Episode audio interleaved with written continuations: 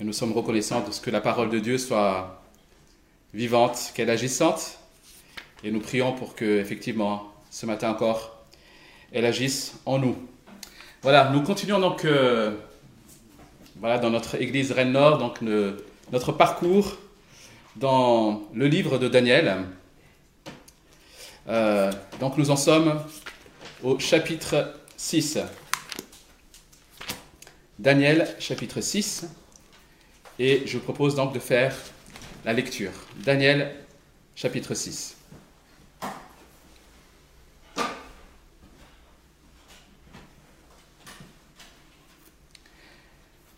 Darus le Mède s'empara du royaume à l'âge de 62 ans. Darus trouva bon d'établir sur le royaume 120 administrateurs qui devaient être répartis dans tout le royaume. Il mit à leur tête trois responsables, parmi lesquels figurait Daniel, afin que les administrateurs leur rendent des comptes et que le roi ne subisse aucun dommage. Daniel se montrait supérieur aux autres responsables et aux administrateurs parce qu'il y avait en lui un esprit extraordinaire. Le roi pensait à lui confier la responsabilité de tout le royaume. Les responsables et les administrateurs cherchèrent alors une occasion d'accuser Daniel en rapport avec les affaires du royaume. Cependant, ils ne purent trouver aucune occasion de le faire, aucune faute de sa part, parce qu'il était fidèle et qu'on ne trouvait chez lui ni négligence, ni faute. Ces hommes dirent, Nous ne trouverons aucun motif d'accusation contre ce Daniel, à moins d'en trouver un dans la loi de son Dieu. Puis ses responsables et ses administrateurs se précipitèrent vers le roi et lui dirent, Roi Darus, puisses-tu vivre pour toujours? Tous les responsables du royaume, les intendants, les administrateurs, les conseillers et les gouverneurs sont d'avis que le roi proclame un édit comportant une interdiction sévère. Toute personne qui, dans l'espace de trente jours, adressera des prières à un autre Dieu ou homme, que toi, roi, seras jeté dans la fosse au lion. Maintenant, roi, confirme l'interdiction et écris le décret, afin qu'il ne puisse pas être modifié comme la loi des Mèdes et des Perses, qui est irrévocable. Là-dessus, le roi Darius écrivit le décret d'interdiction. Lorsque Daniel fut au courant de la rédaction de ce décret, il se retira dans sa maison, où les fenêtres de la chambre de l'étage étaient ouvertes dans la direction de Jérusalem. Trois fois par jour, il se mettait à genoux, priait et exprimait sa reconnaissance à son Dieu, tout comme il le faisait avant. Alors ces hommes se précipitèrent et trouvèrent Daniel en train de prier et de supplier son Dieu. Puis ils se présentèrent devant le roi et lui parlèrent de l'interdiction royale. N'as-tu pas écrit une interdiction d'après laquelle toute personne qui, dans l'espace de trente jours, adresserait des prières à un autre Dieu ou homme que toi, roi, serait jeté dans la fosse au lion Le roi répondit Cet ordre est aussi sûr que la loi des Mèdes et des Perses qui est irrévocable. Ils prirent de nouveau la parole et dirent au roi Daniel, l'un des exilés de Juda, n'a tenu aucun compte de toi, roi ni de l'interdiction que tu as écrite. Et il fait sa prière trois fois par jour. Le roi fut très attristé, car il entendit cela. Il prit à cœur de délivrer Daniel, et jusqu'au coucher du soleil, il s'efforça de le sauver. Mais ces hommes insistèrent auprès du roi et lui dirent Sache, roi, que d'après la loi des Mèdes et des Perses, aucune interdiction ni aucun décret confirmé par le roi ne peut être modifié. Alors le roi donna l'ordre de faire venir Daniel et de le jeter dans la fosse lion. Le roi dit à Daniel, Que ton Dieu que tu sers avec persévérance veuille te délivrer. On apporta une pierre et on la plaça sur l'ouverture de la fosse. Le roi y apposa l'empreinte de son anneau, de son anneau et de l'anneau de ses hauts fonctionnaires, afin que rien ne puisse être modifié pour Daniel. Le roi se rendit ensuite dans son palais il passa la nuit sans manger, sans faire venir de danseuses devant lui, et sans parvenir à trouver le sommeil. Le roi se leva tôt le matin avec l'aurore, et se précipita à la fosse au lion. En s'approchant de la fosse, il appela Daniel d'une voix triste et lui demanda Daniel, serviteur du Dieu vivant, ton Dieu que tu sers avec persévérance a-t-il pu te délivrer des lions? Daniel répondit au roi, Roi, puisses-tu vivre toujours? Mon Dieu a envoyé son ange et fermé la gueule des lions. Ils ne m'ont fait aucun mal parce que j'ai été trouvé innocent devant lui. Devant toi non plus, roi, je n'avais rien fait de mal. Le roi fut alors tout heureux et ordonna de faire sortir Daniel de la fosse. Daniel fut retiré de la fosse. On ne trouva aucune blessure sur lui parce qu'il avait eu confiance en son Dieu. Le roi ordonna que les accusateurs de Darius soient amenés et jetés dans la fosse lion avec leurs enfants et leurs femmes. Avant qu'ils ne, soient parvenus au fond de la fosse, les lions les attaquèrent et brisèrent tous leurs os. Après cela, le roi Darius écrivit à tous les peuples, à toutes les nations, aux hommes de toute langue qui habitaient tout l'empire, que la paix vous soit donnée en abondance. J'ordonne que dans toute l'étendue de mon royaume, on ait de la crainte et un profond, respect pour le Dieu de Daniel. En effet, il est le Dieu vivant et il subsiste éternellement. Son royaume ne sera jamais détruit et sa domination durera jusqu'à la fin. C'est lui qui délivre et qui sauve, qui accomplit des signes et des miracles dans le ciel et sur la terre. C'est lui qui a délivré Daniel de la griffe des lions.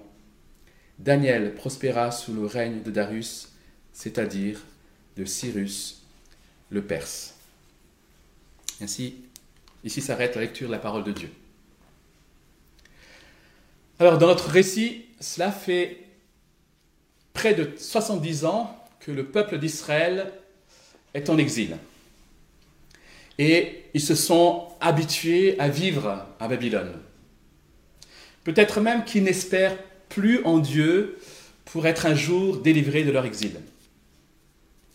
La tentation est grande pour eux, après tant d'années d'exil, d'oublier la loi de Dieu, ou du moins de commencer à douter de l'utilité d'obéir à cette loi. Finalement, qu'est-ce que ça va changer? Est-ce que ça va améliorer notre condition de vie?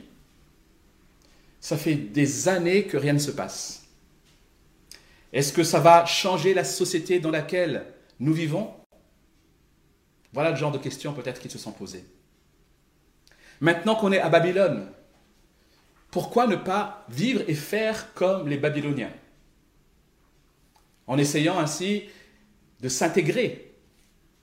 Pourquoi ne pas ignorer la loi de Dieu et obéir à la loi des Mèdes et des Perses? Daniel, lui, par son attitude et par ses choix, montre ce que Dieu attend de son peuple en exil. Dieu est glorifié lorsque son peuple en exil reste intègre et fidèle en attendant sa délivrance. Voilà le message que le prophète Daniel, ce récit, veut laisser à son peuple. Et voilà le message que nous voulons aussi retenir pour nous ce matin. Nous pourrions en effet, nous aussi, être tentés, comme le peuple d'Israël en exil, d'oublier la loi de Dieu. Nous vivons en effet dans, dans, un monde, dans une société, mais dans un monde qui, depuis belle lurette, a oublié la loi de Dieu et qui pense pouvoir vivre heureux sans se soumettre à Dieu. Et nous, en tant que chrétiens, et j'espère que c'est votre cas, nous risquons de nous aussi nous installer dans ce monde, de nous assimiler et d'oublier que nous sommes des résidents étrangers, en attendant la délivrance, les nouveaux cieux et la nouvelle terre. Et Dieu est glorifié en nous et par nous lorsque nous restons intègres et fidèles en attendant cette délivrance. C'est ce que nous allons voir ensemble. En effet, nous voyons dans les versets 1 à 6 que Daniel est resté intègre dans le pays dans lequel il vivait. Ce puissant royaume de Babylone qui avait capturé Israël, qui avait ramené tout le peuple en exil à Babylone, ce, ce royaume n'existe plus il s'est effondré. Et une nouvelle ère a commencé. Finalement, c'est ce qui s'est produit, c'est ce que Daniel avait déjà, enfin, c'est ce que Dieu avait prédit dans le rêve de Nebuchadnezzar au chapitre 2, si vous vous souvenez, où le royaume, où la, Nebuchadnezzar voyait cette statue avec euh, la tête en or qui représentait le royaume de Babylone. Cette tête en or, aujourd'hui, n'est plus et laisse place à la partie en argent, le royaume en argent. C'est désormais donc la coalition des Mèdes et des Perses qui domine le monde, avec à leur tête le roi Darius. Et le roi Darius va commencer son règne en organisant le gouvernement de son immense empire.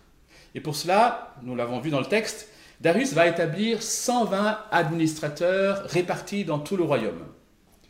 Ces administrateurs, qu'on appelle aussi des satrapes, étaient en quelque sorte les gouverneurs d'une région du royaume. Et ils étaient en charge d'assurer la sécurité, mais aussi en charge de, de, collecter les contributions de ces différents pays, de ces différentes contrées, donc pour le compte du roi. Et comme le texte dit, ces administrateurs devaient rendre compte donc à trois chefs, à trois responsables, dont Daniel, qui, encore une fois, comme à son habitude, va exceller dans cette fonction.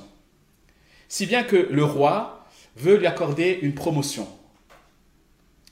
Mais cette promotion, évidemment, est mal vue, mal acceptée par les deux autres chefs, puisque cette promotion signifie de fait leur rétrogradation.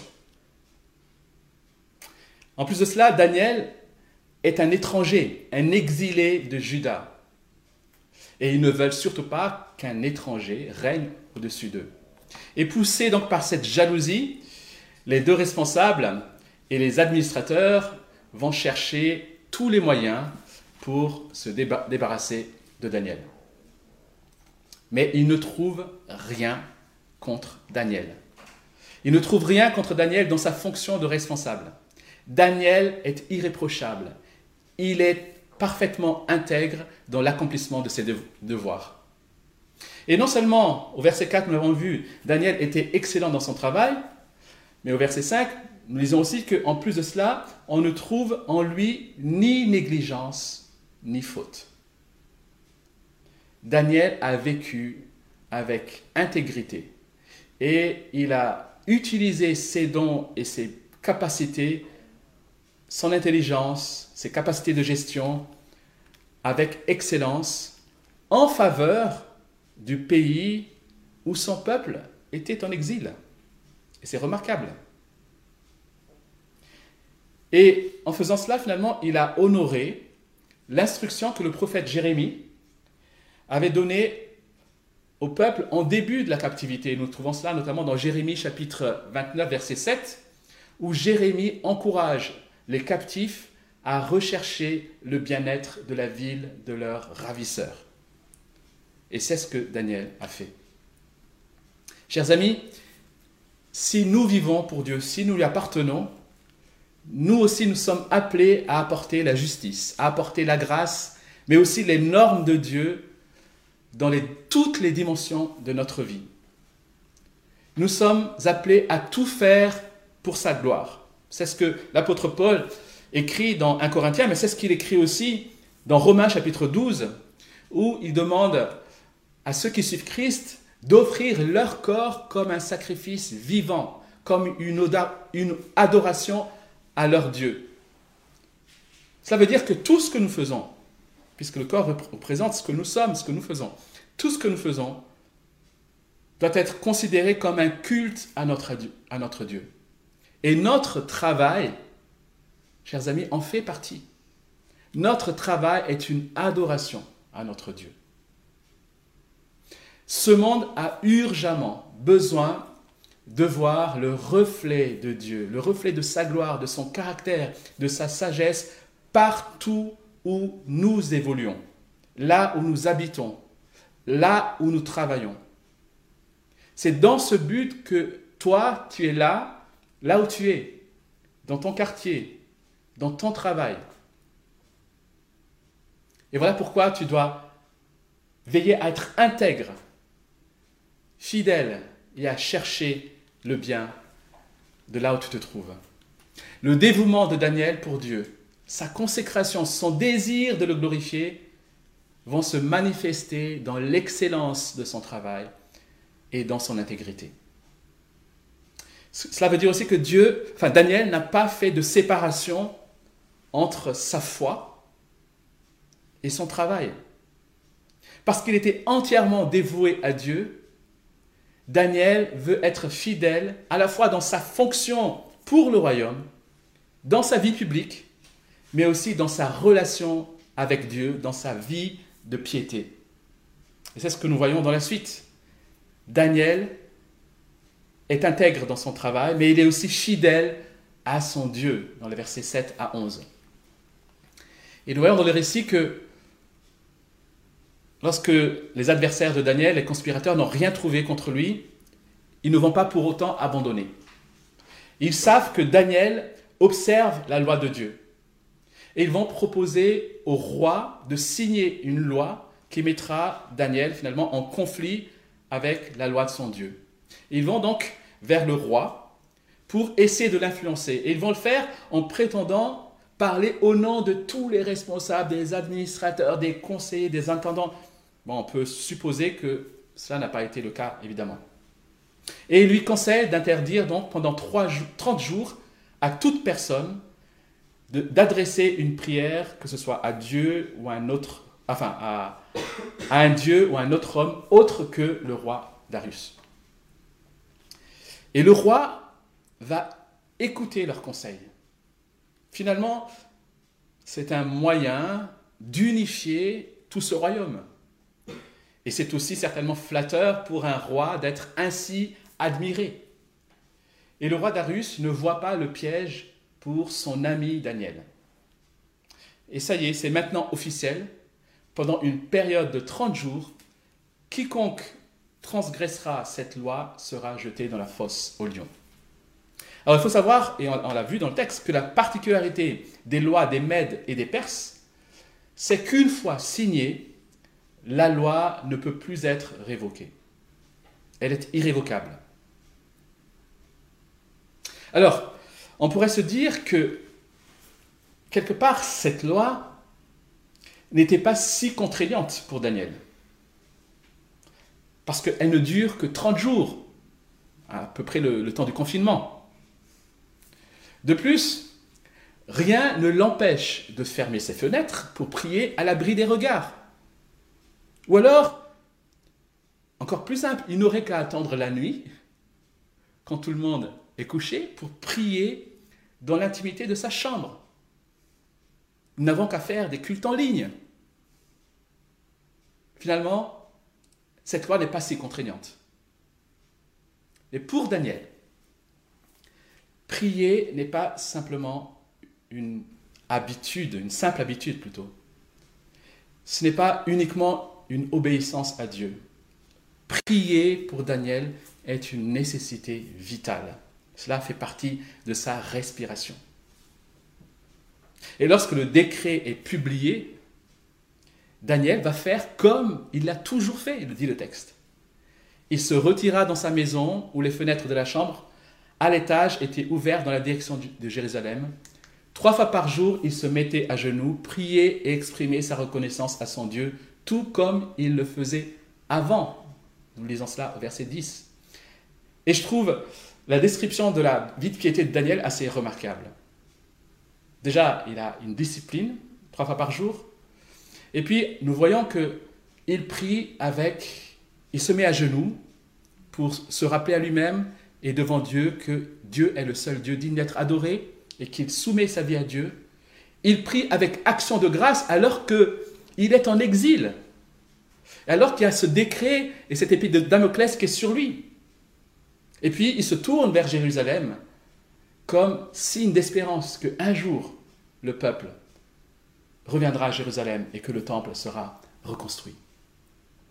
Et ce qui est remarquable aussi, c'est que Daniel n'a jamais caché sa vie de piété.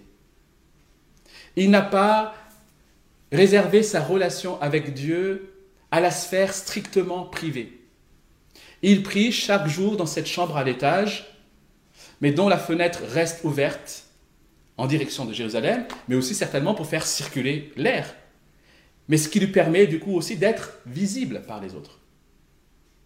Alors, il me semble que Daniel ne fait pas ici un choix délibéré de désobéir à Darius.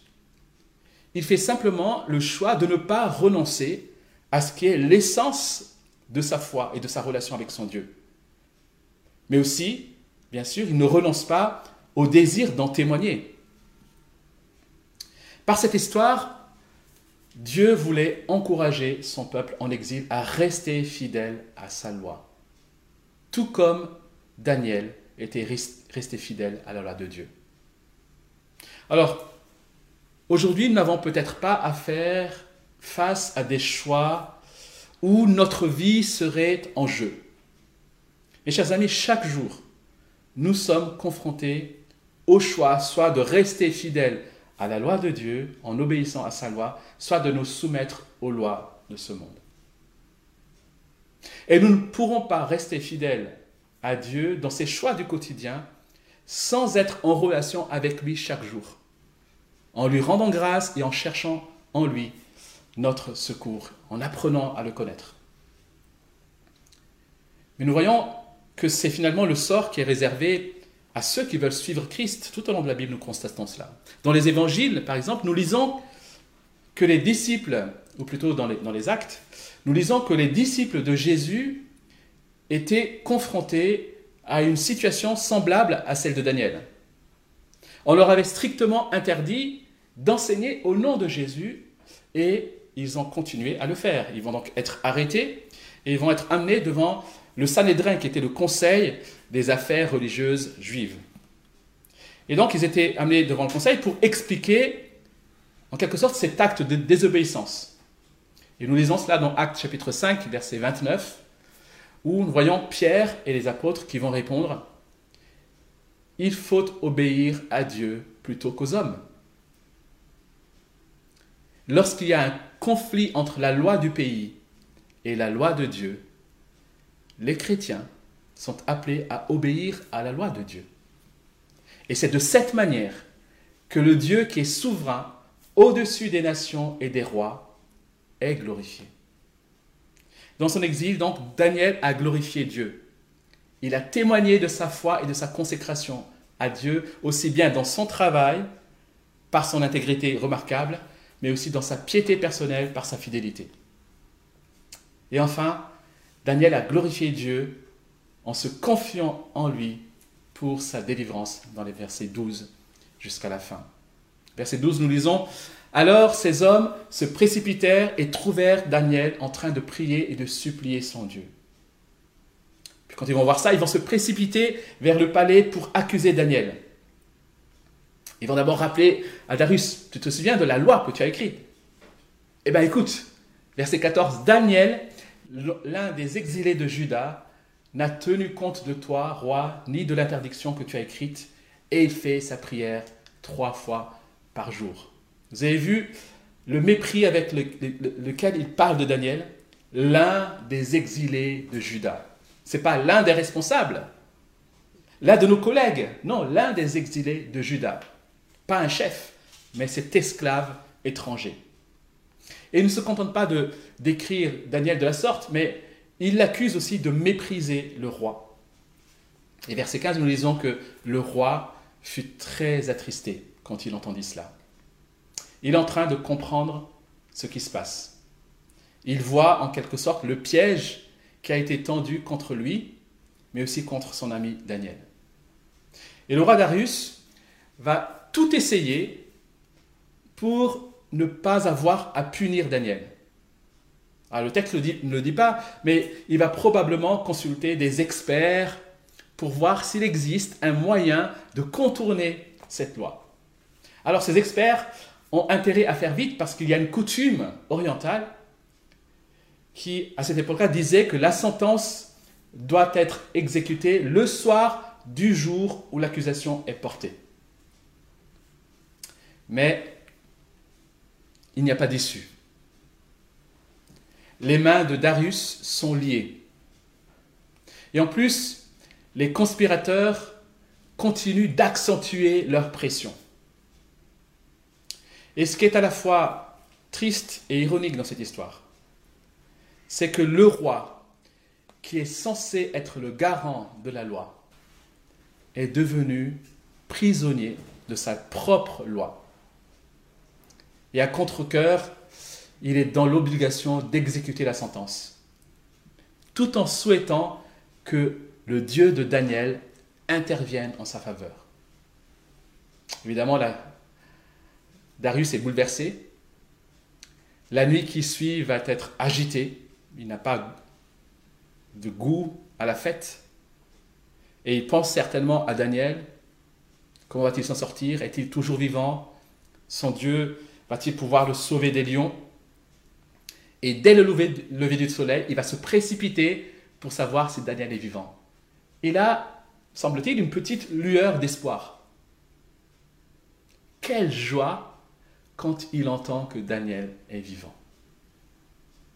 De même que l'ange de Dieu a gardé les amis de Daniel dans la fournaise ardente, dans Daniel chapitre 3, Dieu a envoyé aussi son ange pour protéger Daniel des lions affamés. Pour les amis de Daniel, toujours chapitre 3, dans la fournaise, Dieu a fait que leurs cheveux et leurs têtes ne soient pas brûlés. Pour Daniel, Dieu a fait qu'il n'y ait sur lui aucune blessure. Et finalement, le fait que Daniel soit sorti vivant de cette fosse au lion démontre qu'il est innocent. Et c'est aussi valable dans la loi des Babyloniens. Lorsque quelqu'un qui a été victime d'une torture finalement en sort vivant le lendemain, c'est qu'il est innocent. Du coup, cela veut dire que les conspirateurs ont faussement accusé Daniel. Et si le roi n'avait pas le pouvoir de délivrer Daniel de cette loi irrévocable, il a tout pouvoir pour jeter ses conspirateurs et toute leur famille dans la fosse aux lions. Et les lions sont tellement affamés qu'ils s'emparent des corps qui leur sont lancés avant même que ces corps n'atteignent le fond. Verset 25. Alors ce commentaire n'est pas là juste pour euh, nous mettre un peu d'action dans, dans l'histoire. Ce commentaire montre clairement que si Daniel a pu échapper aux lions, ce n'était pas parce que ces lions n'avaient pas faim, mais parce que le Dieu vivant avait accompli un grand miracle en sauvant Daniel de ces lions affamés. Mais Dieu va opérer un autre miracle.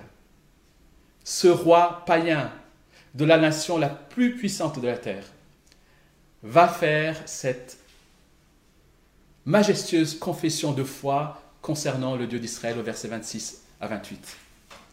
Darius reconnaît que le Dieu de Daniel est effectivement le Dieu vivant dans le royaume subsiste éternellement et ne sera jamais détruit. Mais il est aussi ce Dieu vivant qui délivre et qui sauve, qui accomplit des signes et des miracles dans le ciel et sur la terre. C'est lui qui a délivré Daniel de la griffe des lions. Et l'histoire se termine au verset 29 par Daniel prospéra sous le règne de Darius, c'est-à-dire de Cyrus le Perse. Daniel a donc été intègre dans ses fonctions pour le royaume. Daniel est resté fidèle à Dieu dans sa piété, attendant avec confiance sa délivrance. Chers amis, le Dieu de Daniel c'est notre Dieu. Il est le Dieu vivant qui est capable de délivrer même de la mort ceux qui mettent leur confiance en lui. Encore une fois, je le dis, ce récit a comme but d'encourager Israël et nous aujourd'hui, non seulement à rester fidèles dans la loi de Dieu, mais aussi à faire confiance à Dieu pour sa délivrance. Dieu veut que son peuple lui fasse confiance en attendant sa délivrance de la fosse, de l'exil, du confinement, du péché, de la mort. Au verset 29, nous lisons que l'autre nom de Darius, c'est Cyrus le Perse.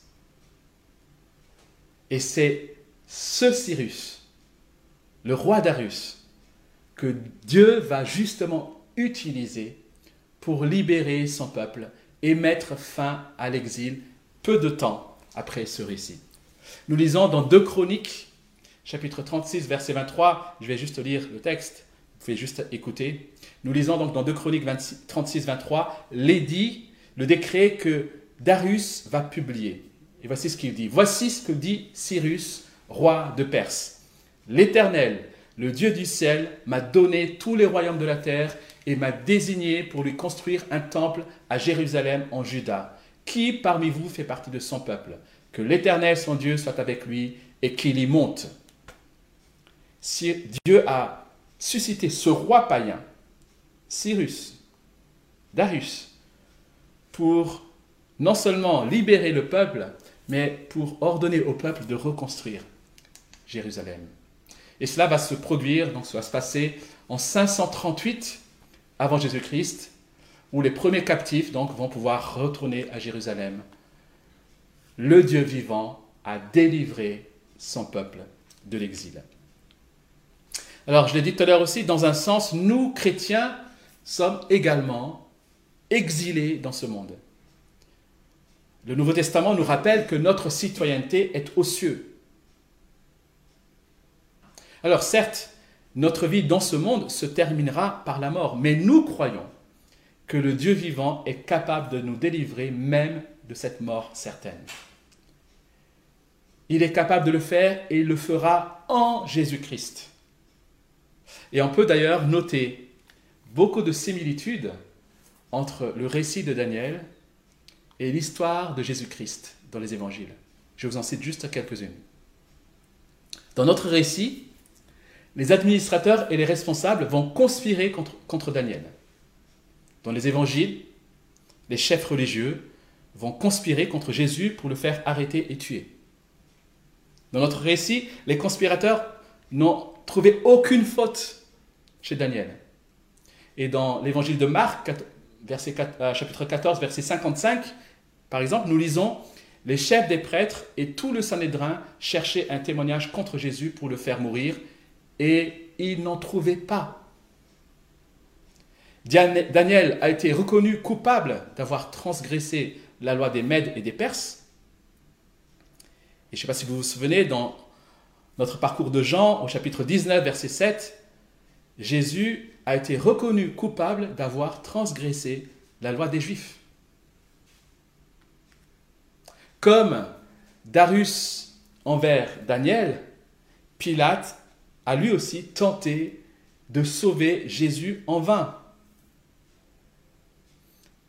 Daniel est ensuite descendu dans la fosse, recouverte d'une pierre scellée. De même, le corps de Jésus a été déposé dans un, tombeau fermé par une pierre qui sera scellée. Tôt le matin, le roi se précipite pour trouver Daniel vivant et va le tirer, le tirer de la fosse. Et dans les évangiles, c'est aussi tôt le matin que les femmes, puis ensuite les disciples, vont se rendre au tombeau pour constater que Jésus n'est pas là. Il est ressuscité. Nous voyons donc que ce récit de Daniel préfigure clairement Jésus-Christ.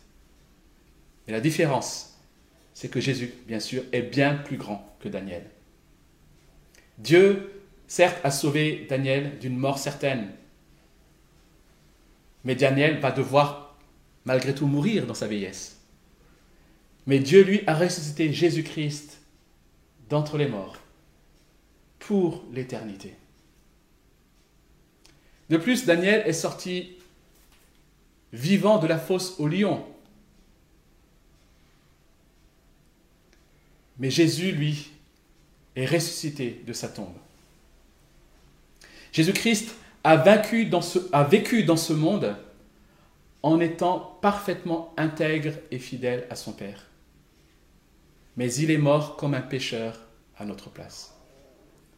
Il n'est pas resté dans ce tombeau, il est ressuscité il a vaincu la mort pour que nous aussi qui avions mis notre foi en lui soyons ressuscités et délivrés de la mort. La résurrection de Jésus-Christ est l'assurance que nous aussi nous serons délivrés de la mort. Dans l'épître aux Hébreux chapitre 2, il est dit que Jésus s'est incarné, qu'il a partagé la condition humaine, et nous lisons, pour réduire à l'impuissance par la mort celui qui détenait le pouvoir de la mort, c'est-à-dire le diable, et pour délivrer tous ceux qui étaient réduits à l'esclavage leur vie durant par la peur de la mort. Jésus nous libère, nous délivre de la peur de la mort. Vous savez, la mort, finalement, tient les hommes en quelque sorte sous son emprise, dans le sens où personne ne peut y échapper. Là, je parle de la mort, mais je parle aussi du jugement de Dieu. Cette perspective, finalement, c'est ce qui rend les hommes esclaves de la mort, sans espérance, sans perspective pour ce qu'il y a après la mort. Ils deviennent esclaves du temps présent. Finalement, ils vont mener une course effrénée pour assouvir leurs désirs et pour parvenir à une gloire ici et maintenant parce qu'ils n'ont aucune espérance. Alors que ceux qui ont l'espérance de la résurrection, de la gloire à venir en Christ, sont délivrés de la peur de la mort et peuvent vivre dans ce monde non plus pour eux-mêmes, mais pour leur Dieu en se donnant aux autres par amour. Ils sont libérés de leurs propres désirs et ils peuvent vivre pour Dieu et pour les autres. Pour euh, conclure, à la fin du récit, grâce au témoignage de Daniel, Darius a reconnu que le Dieu de Daniel est le Dieu vivant, dont le royaume ne sera jamais détruit et qui délivre de la mort ceux qui mettent leur confiance en lui. Alors j'aimerais te poser cette question. Ne désires-tu pas que tes amis, tes collègues, tes voisins, les membres de ta famille parviennent aussi à reconnaître cette bonne nouvelle que le Dieu vivant est celui qui délivre de la mort ceux qui mettent leur confiance en lui. Il est celui dont le royaume ne sera jamais détruit. Ne veux-tu pas cela pour tes amis? Alors sache que Dieu veut t'utiliser pour cela.